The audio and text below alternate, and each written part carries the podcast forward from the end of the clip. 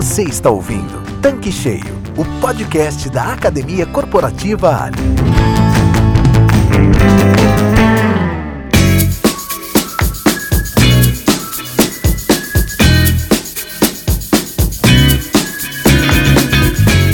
Olá, sejam bem-vindos ao Tanque Cheio, o podcast da Academia Corporativa Ali. Eu sou a Karen Rodrigues, a head do setor, e no episódio de hoje iremos discutir um tema muito interessante, que é a economia criativa. A criatividade, ela não é necessariamente uma atividade econômica, mas pode tornar-se caso produza uma ideia com impacto comercial. Mas como assim?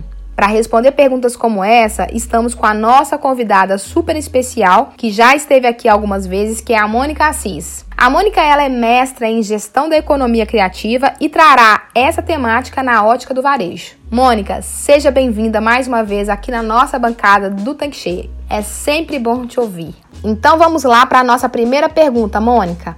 Conta pra gente o que é economia criativa.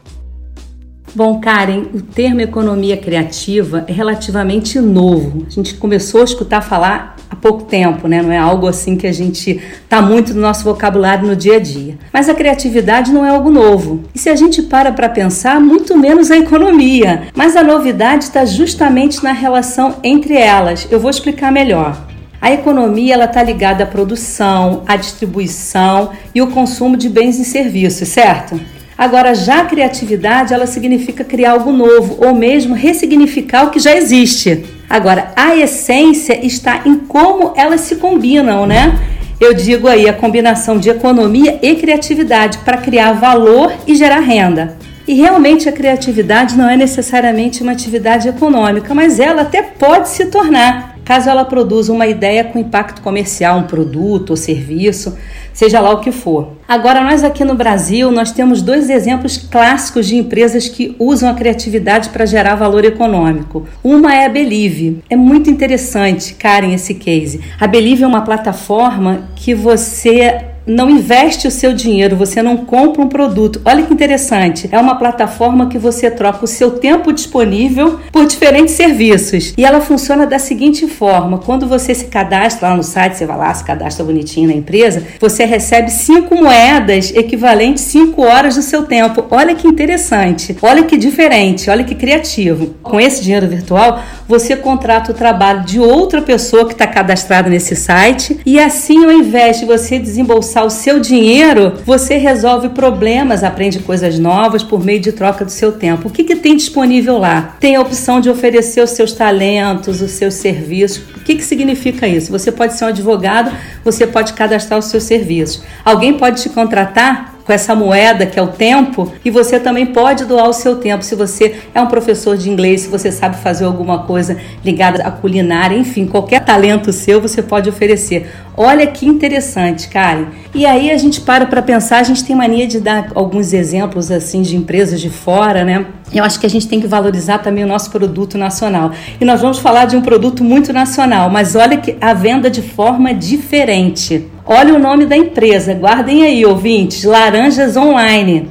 A laranja é vendida por assinatura pela internet. Vocês acreditam? Você já viu alguma vez na vida alguém imaginar que você ia vender laranja pela internet. E o mais interessante de tudo é a assinatura mensal. Você faz uma assinatura que custa 30 reais por mês e você recebe sacos né, de laranja na sua casa toda semana. Então você recebe quatro sacos de laranjas e uma produção bem bacana, é orgânica. A empresa entrega as frutas diretamente né, ao consumidor na sua casa, não tem intermediário, por isso fica um custo melhor. E uma das vantagens é que a laranja chega mais fresca até o cliente. E a empresa ela promete assim entrega, acho que são três dias de entrega. Então quer dizer, você recebe pontualmente ali a sua laranja. O site é bem interessante, vale a pena todo mundo pesquisar, porque dá várias dicas, várias orientações, tem muito um cunho educativo assim da vitamina C.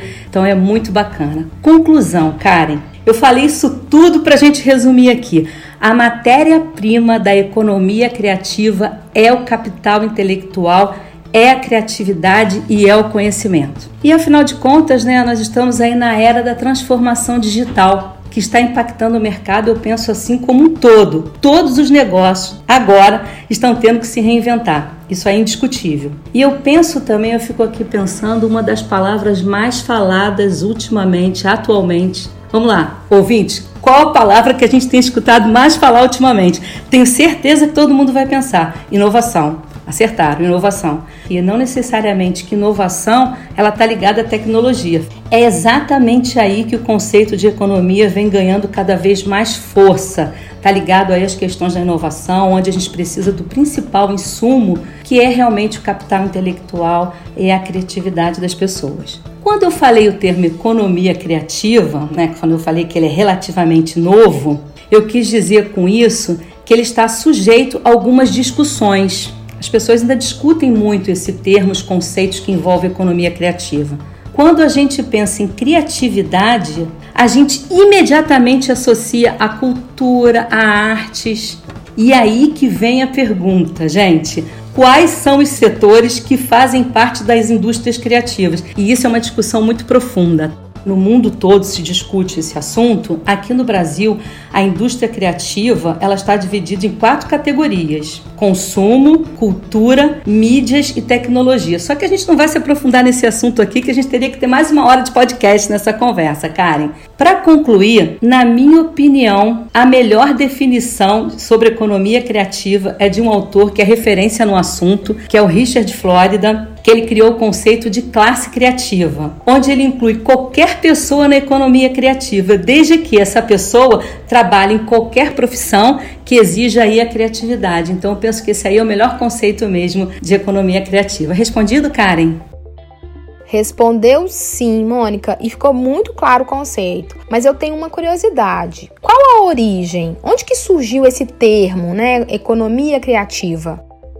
Bom, Karen, agora então vamos para a aula de história. A economia criativa ela surge exatamente no momento da valorização do potencial criativo foi mais ou menos início aí dos anos 90, da chamada era do conhecimento, que a economia criativa ela começou a ganhar voz. Mas o termo surgiu pela primeira vez na Austrália, onde foi elaborado um conjunto de políticas públicas para promover a inovação, para você ver a importância da economia criativa. Dois anos depois, o governo britânico incluiu o tema economia criativa em sua pauta para impulsionar a economia mas a economia criativa, de fato, ela ganhou projeção internacional através da Conferência das Nações Unidas sobre Comércio e Desenvolvimento. Aí foi gerado um relatório e esse relatório afirmava que a economia criativa era um meio estratégico para alavancar o comércio internacional e um comércio internacional mais justo, com a valorização do trabalho intelectual porque surgia aí uma oportunidade para os países de desenvolvimento. Porque quando você pensa na valorização da cultura local, a gente escuta muito agora atualmente falar das cidades criativas, né?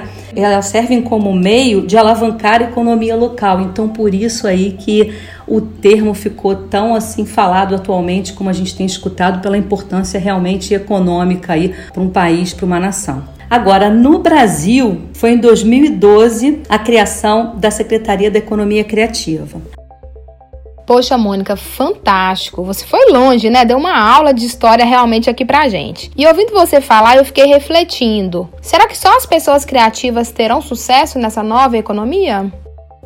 Ótima pergunta. A criatividade é o que mais diferencia o ser humano dos robôs, né, da inteligência artificial. E a criatividade é a habilidade que está em maior destaque no mercado de contratações de profissionais. Isso não é minha fala não, tá, Karen? Isso aí eu estou me baseando em pesquisa aí do LinkedIn de 2019. Então, para você ver, é uma das habilidades mais valorizadas hoje no mercado de trabalho. Agora, eu tenho uma boa notícia. Você me perguntou aí que só os criativos terão sucesso, mas eu tenho uma boa notícia, que são os princípios que norteiam aí o pensamento sobre economia criativa. É de um autor, anotem aí, essa dica é boa, é do John Hawkins. Um livro que é muito interessante desse autor, que é Economia Criativa Como Ganhar Dinheiro com Ideias Criativas, o nome do livro. Ele é tipo um dos papas aí da economia criativa. E ele diz o seguinte: são três princípios que norteiam aí o pensamento sobre economia criativa. Um, olha que boa notícia, Karen. Todo mundo é criativo. Todo mundo nasce, todo mundo é criativo. Que ele fala que é um princípio aí fundamental da vida, né? Porque se você não é criativo, você morre. A gente pode até voltar aí nossos antepassados, é um elemento básico da vida, a criatividade. Pensa na pré-história, para gente se alimentar, né? No caso dos nossos antepassados, para eles se alimentarem, eles tinham que caçar. Eles tinham que inventar um monte de coisa. Inventaram, teve a invenção do fogo, teve a invenção da roda. Então, por uma questão de sobrevivência, todo mundo, na essência, é criativo. Então, isso é um ponto importante aí dos princípios que norteiam o pensamento da economia criativa. O segundo ponto, esse aí é para a gente refletir, hein? Vale aí todos os ouvintes, todos os revendedores podem agora aguçar a audição, que isso é importante. A criatividade, ela precisa de liberdade criatividade ela tem que sair da vida do interior, da nossa cabeça, para a vida exterior. A gente precisa falar sobre o que a gente está pensando, sobre uma inovação, sobre algo que a gente está imaginando. Então ele fala mais ou menos assim, que a criatividade ela sempre começa com uma pessoa. E essa pessoa ela pode continuar com essa ideia na imaginação por muito tempo, até que chega um ponto que a pessoa quer compartilhar essa ideia com os colegas, com seu líder, com alguém porque quer encontrar apoio de outras pessoas para que essa ideia aí seja reproduzida, que seja realizada. Então, o grande pulo do gato aí está no tempo, né? Que a pessoa fica com a ideia na cabeça, que às vezes você pode perder o time, né? Você está com a ideia na cabeça, você não conta para ninguém, você não implementa, já passou. A outra pessoa já inovou, lá o teu concorrente, o posto do lado, enfim. Então, esse é o segundo ponto importante aí dos princípios que norteiam o pensamento sobre economia criativa. E o terceiro ponto é que essa liberdade, ela tem que ser exercida no ambiente de trabalho, porque a gente está falando de criatividade para gerar renda, né, ligado à economia, então ela tem que ser exercida no ambiente de trabalho. No meu ponto de vista, Karen, existem dois bloqueios grandes que, sabe, tipo, que bloqueiam realmente aí a questão ligado aí à liberdade e criatividade. Primeiro, é o medo de falar com o chefe. E a pessoa no ambiente de trabalho, ela precisa se sentir segura para compartilhar as ideias. Ponto. Tem um termo também que estão usando hoje muito no mercado que é a tal da segurança psicológica psicológica, que é isso, né? É você se sentir seguro, você ser você mesmo no trabalho, compartilhar as ideias para gerar inovação. O segundo ponto, no meu ponto de vista, é que a gente precisa quebrar os preconceitos, quebrar alguns rótulos. A gente no ambiente de trabalho, acho que até na vida também, em casa com os filhos, a gente tem mania de rotular os criativos. Se você chega na tua equipe, né, você faz as suas reuniões mensais ou sei lá, semanais, pode perceber, Karen, só algumas pessoas que falam, que colocam as ideias, as outras ficam caladas. Mas isso não quer dizer que essas pessoas que não estão falando não têm boas ideias. Isso quer dizer que a gente não está dando espaço e liberdade para que essa pessoa consiga exercitar essa liberdade de falar, enfim, de imaginar, de criar no ambiente corporativo, no ambiente de trabalho, no posto, na loja, onde for. Então, isso são pontos importantes aí. Eu vou um pouquinho mais fundo nessa ideia, porque a gente lá na Convergente nós temos um jogo, vale a pena compartilhar isso com vocês, que se chama Lego Sirius Play. E nós já tivemos aí ao longo de cinco anos muitas experiências, Karen, que a gente vai aplicar, que é um jogo para desbloquear a criatividade. E você vê que as pessoas no início, assim, que a gente usa os blocos de Lego, né, para fazer essa dinâmica, que é uma metodologia interessante que a gente aplica. E aí você, quando vê aquelas peças de Lego, a gente faz algumas perguntas, as pessoas têm que montar alguns modelos. A primeira coisa que a pessoa faz é ter um bloqueio e a gente, através da metodologia, vai trabalhando. Quando você vê, as pessoas conseguem montar os modelos. Sabe qual é a grande surpresa? Ali a gente oferece, metodologicamente falando, um espaço para que as pessoas exerçam a criatividade. O que, que eu quero dizer com isso? As pessoas se surpreendem, porque às vezes as pessoas não sabem o quanto elas são criativas, elas se redescobrem ou elas se descobrem, né? Se a gente tem um espaço, não precisa de repente você jogar o Lego, fazer, seria até interessante, né? Trazer mais atividades para dentro do posto, para a gente aguçar mais a criatividade, mas é uma questão da gente acreditar mais no potencial criativo das das pessoas e sempre lembrar, é o princípio básico. Todo mundo é criativo. Vamos deixar de rotular as pessoas dos criativos e os não criativos, porque senão a gente não vai realmente ter no nosso ambiente de trabalho soluções para os nossos clientes. Eu quero dizer, não vai ter impacto nas suas vendas. Agora, Mônica, me conta uma coisa. Como que a gente tem boas ideias e transforma a criatividade em dinheiro? Hum, essa pergunta foi bem capciosa, hein, Karen? Vamos pensar aqui um pouquinho. Bom, para ter boas ideias, eu penso que é preciso prestar muito atenção no processo criativo. Eu penso que a gente tem que ter curiosidade, sabe? Fazer conexões também. A gente tem sempre que estar tá se perguntando qual o problema e por que, que aquele problema está acontecendo. Eu acho que é uma fase assim muito de explorar. E aí, no, minha, no meu ponto de vista também, tem um segundo ponto importante que é, é, a gente incubar essas ideias, é deixar que essas ideias se organizem por si só. Sabe aquela coisa? Você pensou no problema, vai fazer outra coisa, parece que você não está focado no problema, mas ele está ali na tua cabeça, ele está ali flutuando. Aí depois vem a fase do sonhar, que é literalmente você viajar. Sabe aqueles devaneios inconscientes? Você começa a fazer umas conexões que às vezes não tem nada a ver. Eu costumo fazer isso muito, Karen, quando eu tô tomando banho, sabe? Eu tô pensando na ideia, eu chego a ter até uma canetinha. Aliás, eu não tenho mais, que as minhas filhas já tiraram. Eu ficava anotando tudo no ladrilho, né? De fazer as conexões das ideias aí. Então, acho que essa fase mesmo de viajar. A fase mais gostosa que eu penso que é da adrenalina quando você deixa assim a sua mente livre, solta, e aí você vai com aquele entusiasmo mesmo, pensou na ideia, sonhou, viajou em cima daquele sonho, você se pergunta assim: e se? Quando vem o e se, é que às vezes aquela ideia se transforma, né? E se eu incrementar mais com isso? E se o cliente falar aquilo? E se? Então eu penso que o se, que é a cereja do bolo aí. Agora o truque é a gente não refletir antes de agir, porque se a gente começar a pensar muito, a gente não consegue chegar numa ideia criativa. E ponto final dessa viagem toda é a gente cair na real. Aí a gente tem que voltar lá para o problema e analisar as respostas para ver se realmente ela é viável, se não é viável. Essas respostas aí sim que a gente consegue ter aí boas ideias, transformar essas ideias em dinheiro, né? Você vê se ela é viável, se ela é rentável, o custo dessa ideia, a margem de lucro, enfim, se como é que está o público. Porque a ideia tem que vir do cliente mesmo, da necessidade do cliente. Aí já tem uma margem grande, boa aí de você ganhar dinheiro com essa ideia. Mas fica a dica aqui: simplesmente ter uma boa ideia não interessa. Ideia na cabeça não interessa. O importante é o que você faz com essa ideia, colocar em prática para poder realmente aí monetizar, capitalizar em cima dessa ideia, melhor dizer. Então, Mônica, na sua visão, qual que é a principal relação do varejo com a economia criativa? Né? Já que a gente está falando sobre varejo, sobre postos de serviço, eu gostaria de ouvir a sua opinião em relação ao nosso negócio com essa temática do nosso episódio.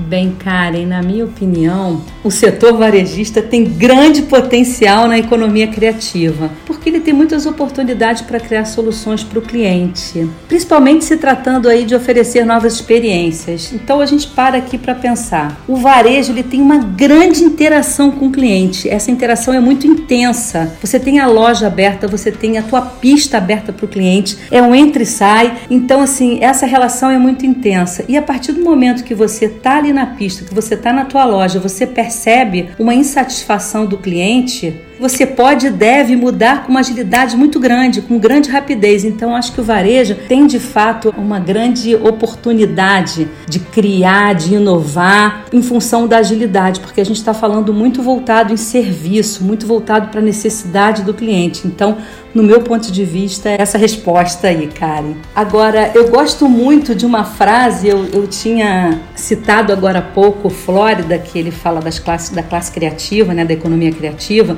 Eu até anotei aqui para ler, tá, Karen? Ele diz assim: olha que profunda. As pessoas da classe criativa são remuneradas para criar e têm autonomia e flexibilidade, ao contrário de outras classes trabalhadoras que ganham para executar uma tarefa pré-determinada. Aqui está afirmando o que eu tinha falado anteriormente, que a gente precisa de liberdade, flexibilidade e autonomia para a gente exercer essa criatividade, para poder deixar a criatividade florescer no ambiente de trabalho. E aí vem uma reflexão mais profunda, fazendo essa conexão aí de varejo, que foi o que você me perguntou. Quem trabalha com vendas tem que ter autonomia e flexibilidade na veia. Vender, no meu ponto de vista, é pura criatividade, porque vender é improviso, não dá pra gente, tá bom, tem treinamento de vendas, tem tudo isso, mas não dá pra gente ensaiar tudo, a gente prever tudo que vai acontecer no ponto de vendas. Uma loja, ela é viva, ela está acontecendo naquele momento, imprevistos acontecem, você tem que improvisar. O improviso está altamente ligado, no meu ponto de vista, que vim do varejo, que sou do varejo, né? Aí com a criatividade. E também não é só para isso, para a gente saber argumentar para conquistar o cliente, né? Sobre um produto, ele vai fazer alguma objeção. A gente tem que ter muita criatividade também para ter a questão aí da argumentação. Mas para isso a gente tem que dar autonomia, a gente tem que ter flexibilidade para fazer a coisa acontecer. E tem uma reflexão também que eu faço profundamente, que a indústria tem que ter criatividade para inventar, para criar, nem para inventar um produto. E o vendedor? Ele também tem que ter criatividade para vendê-lo, né? E inovar sempre, porque também você vai aprendendo com a venda que um argumento que você usou hoje, amanhã você tem que usar um outro um cliente é de um tipo, você tem que usar o argumento de outro. Você tem que apresentar o produto para um cliente de uma forma diferente que você apresenta para outro. Então, eu criei uma palavra que é o vendedor, que é o vendedor empreendedor. E para ser empreendedor, para inovar, a gente sabe que tem que ter aí a criatividade na veia. Então, essa conexão aí do varejo com a economia criativa, ela tem uma ligação muito grande. E outro fato também que o revendedor ele não pode achar que basta expor um produto na loja ou na pista para arrebentar de vender. Ele tem que ter criatividade, dar criatividade para nossa equipe. A gente também tem que ter a criatividade para saber expor esse produto com criatividade e na hora da apresentação e da argumentação a gente também, como eu falei anteriormente, usar aí de muita criatividade. E para isso tudo acontecer tem algo que fomenta muito a criatividade dentro do ambiente de varejo varejo que a gente implementar o ter política aí de comissão de vendas, de ter incentivos, porque a comissão, o incentivo de vendas, ele desafia muito a criatividade, porque sempre para o vendedor pinta a questão: o que, que eu posso fazer para vender mais e para ganhar mais? Então acho que isso daí fica aí a dica realmente que a gente tem um incentivo, trabalhar com comissão é muito interessante porque aflora mais a criatividade. Bom, Karen, se você me permitir, eu vou dar um exemplo quando eu trabalhava, quando eu era vendedora de loja mesmo, né? Vendedora nós somos até, eu sou até hoje, né? Mas quando eu fui lá, meu primeiro emprego de vendedora de loja. Eu refletindo hoje com mais maturidade, eu vejo que aquilo foi um ato de muita criatividade. Não existia venda como a gente tem hoje, entrega, iFood, enfim, é, Uber que entrega e um monte de coisa que tem aí de distribuição, de entrega, não tinha isso. E eu trabalhava numa loja do centro da cidade, do Rio de Janeiro. O nome Pé do Atleta vendia moda esportiva, era muito tempo atrás, né? Tô voltando lá, mini flashback, mas olha como é que a criatividade já tá no varejo há muito tempo. E eu percebia que as pessoas compravam muito rápido. E eu tinha bons clientes, eu era a melhor vendedora da rede lá, né? E uma vez eu cheguei para minha gerente, enchi uma sacola de tênis, porque era, a gente não tinha essa importação que a gente tem hoje, eram tênis interessantes, caros, inclusive, com valor agregado alto, né, vamos dizer. Eu pedi a autorização da gerente, ela foi muito resistente com essa minha ideia inovadora para a época, e ela falou, mas não pode fazer isso. Eu falei, mas como não pode? Você, a gente tira todos os boletos aqui, eu assino, vão voltar todos os tênis. E ela confiou em mim, foi. Eu vendia muito assim, mas eu vendia muito, porque eu chegava no escritório, olha que ato simples que não teve absolutamente investimento nenhum somente do tempo, que hoje tempo é dinheiro, como até citei o exemplo lá da empresa, né? Mas assim, só o tempo deu. Então, você vê que no varejo a gente já tem essa coisa assim de, de criatividade, né? De coisas simples, mas que impactam. E agora, né, nesse papo com você, me fez lembrar também um exemplo da indústria, porque eu também fui vendedora da indústria farmacêutica, né? Então eu estou indo do varejo para a indústria para ver como varejo barra vendas, né, está ligado muito à questão da criatividade. Na indústria farmacêutica eu tinha que vender antibiótico e um diferencial do antibiótico que eu vendia era que o comprimido ele era redondinho e o concorrente era tipo um tijolo para o paciente engolir. E eu fiquei pensando como é que eu vou fazer para vender, convencer esse médico de comprar o meu medicamento e não do concorrente. Aí eu pensei, na época eu vendia aquele chocolatezinho confete, lembra? Eu peguei um saquinho de confete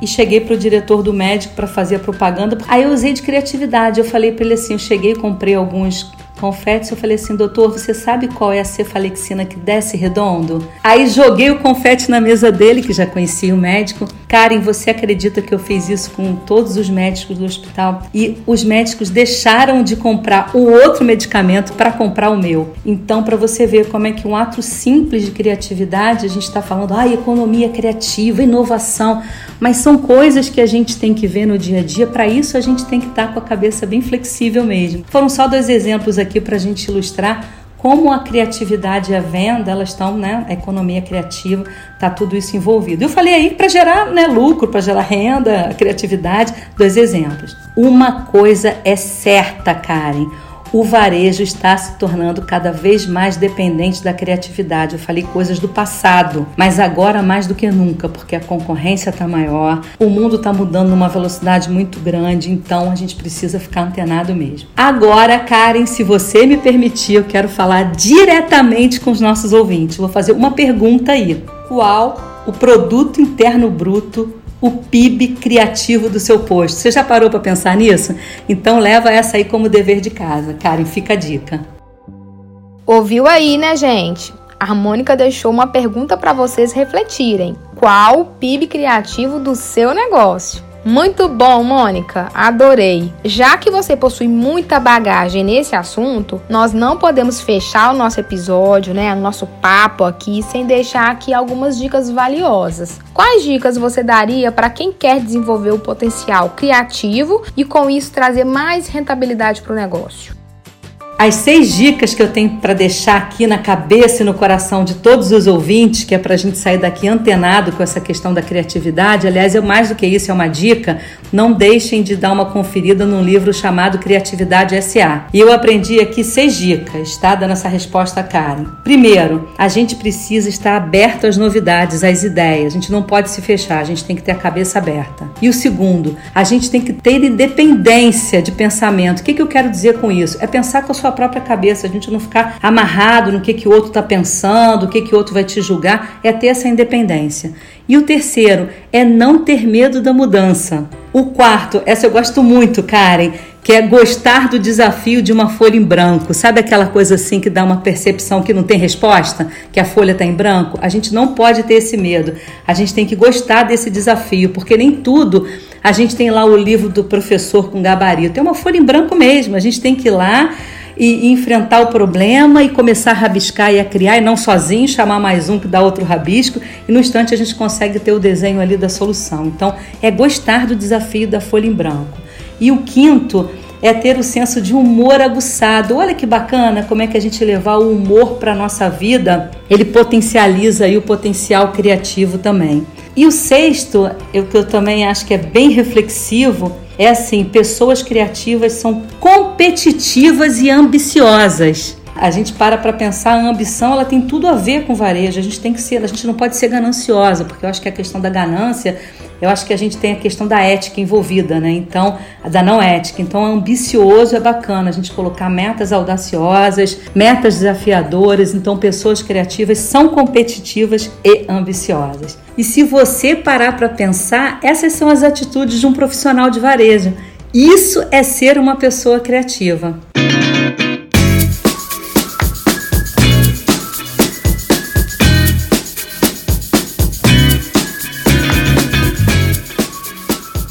Chegamos ao final de mais um bate-papo.